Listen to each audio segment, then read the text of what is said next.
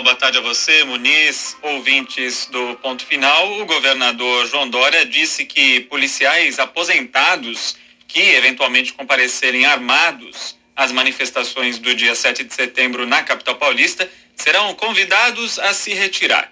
O Tucano afirmou que todos os participantes dos dois, dos dois protestos serão revistados.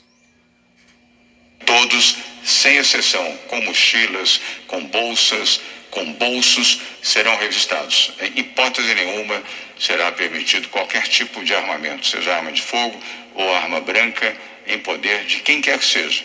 Mesmo que sejam policiais aposentados, se forem, serão convidados a se retirar e não participarão de manifestação.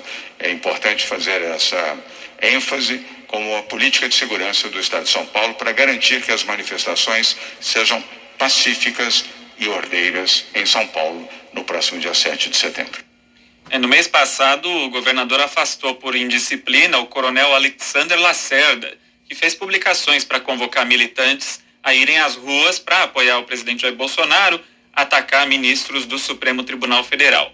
Manifestações de cunho político partidário são proibidas na Polícia Militar. E questionado sobre a possibilidade de punir policiais que eventualmente participem dos atos de 7 de setembro, o secretário estadual da Segurança Pública de São Paulo, general João Campos, disse que isso não será necessário, porque ele confia nos soldados da PM.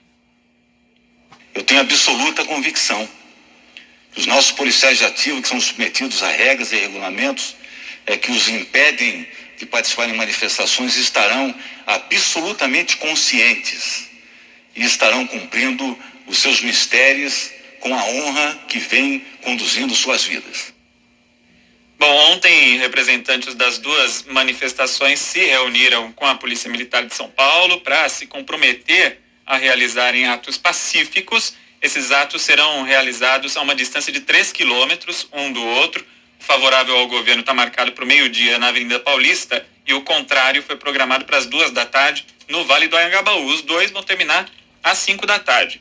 E apesar de o governador de São Paulo ter se manifestado contra a realização dos protestos no mesmo dia, o Tribunal de Justiça liberou na segunda-feira o protesto contra o governo no Vale do Ayangabaú. Muniz e Carol.